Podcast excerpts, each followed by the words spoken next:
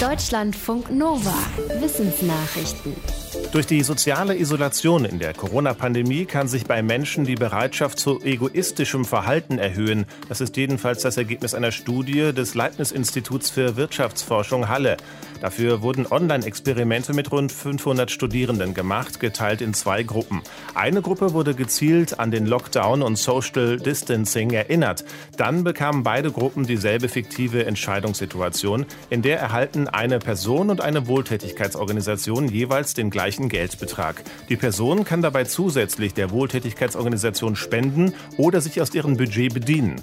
Dabei zeigte sich, dass die Gruppe mit besonders lebendigen Erinnerungen an den Lockdown sich deutlich stärker stärker beim Geld der Wohltätigkeitsorganisation bediente. Die Forschenden sagen, dass die soziale Isolation dazu führte, dass Studienteilnehmende eher egoistische Entscheidungen trafen. Wenn sie aber darauf aufmerksam gemacht wurden, konnte dieser Effekt abgemildert werden. Deshalb betonen die Forschenden, vorbildliches Verhalten ins Rampenlicht zu rücken, kann wichtig sein, um soziale Negativfolgen des Lockdowns abzufedern. Auch Pflanzen müssen sich an den Klimawandel anpassen. Aber anders als Tiere können sie sich nicht selbst einen neuen Lebensraum suchen, sondern sie sind zum Beispiel auf Vögel angewiesen, die ihre Samen weitertragen.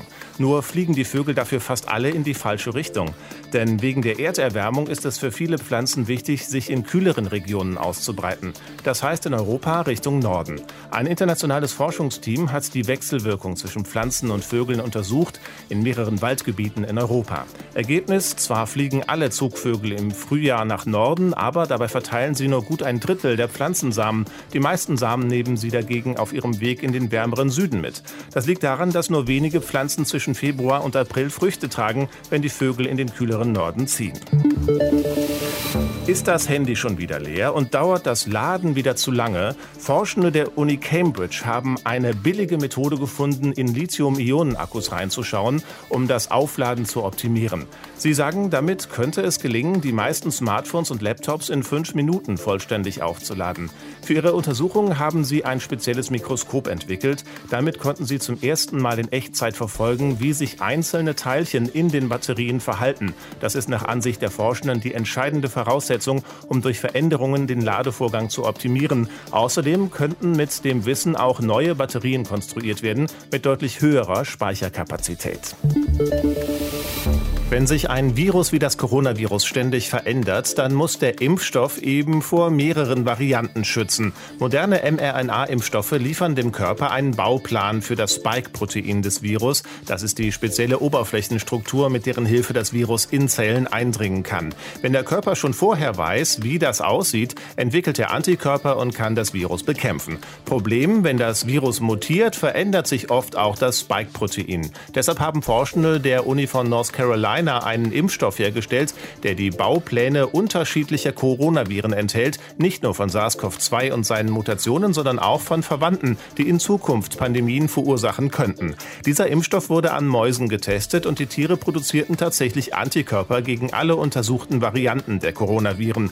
Auch vor Mutationen von SARS-CoV-2 waren sie geschützt. Mäuse, die nur gegen SARS-CoV-2 geimpft worden waren, konnten weiterhin an anderen Coronaviren erkranken.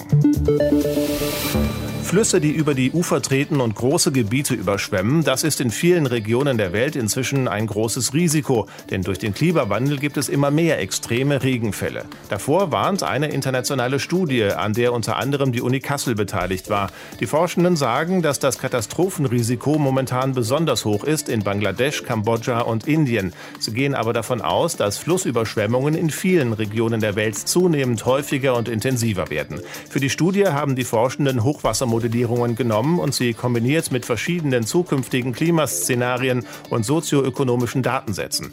Ergebnis, weltweit leben etwa zwei Milliarden Menschen in potenziellen Süßwasserüberschwemmungsgebieten. Fast ein Viertel der weltweiten Ackerflächen sind bedroht. Und dabei sind besonders Menschen in ärmeren Ländern gefährdet, die sich nur unzureichend vor dem Hochwasser schützen können. Wir suchen ständig nach außerirdischem Leben, aber vielleicht werden wir ja auch irgendwann selbst von Aliens gefunden. Zwei Astronominnen aus den USA haben untersucht, wer uns überhaupt entdecken könnte. Das Ergebnis 1402 Sternensysteme haben zurzeit einen freien Blick auf die Erde, wie sie vor der Sonne vorbeizieht, denn nur so lässt sich die Zusammensetzung unserer Atmosphäre erkennen. Die beiden Frauen haben anders als in früheren Studien auch geprüft, wer uns in den letzten und in den nächsten 5000 Jahren finden könnte. Sie kommen zu dem Ergebnis, dass es in diesem Zeitraum etwa 30 Planeten gibt, auf denen das Leben geben könnte und von wo aus man uns sehen könnte. Allerdings haben wir von denen noch nichts gehört. Deutschlandfunk Nova